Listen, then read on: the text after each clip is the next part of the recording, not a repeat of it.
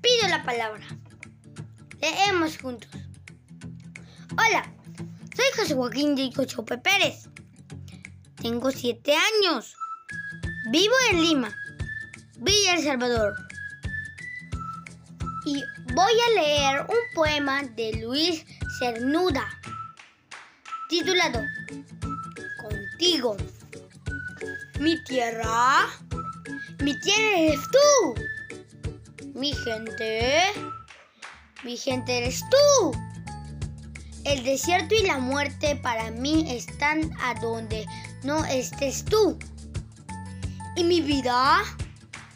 Dime, mi vida, ¿qué es si no eres tú? Gracias.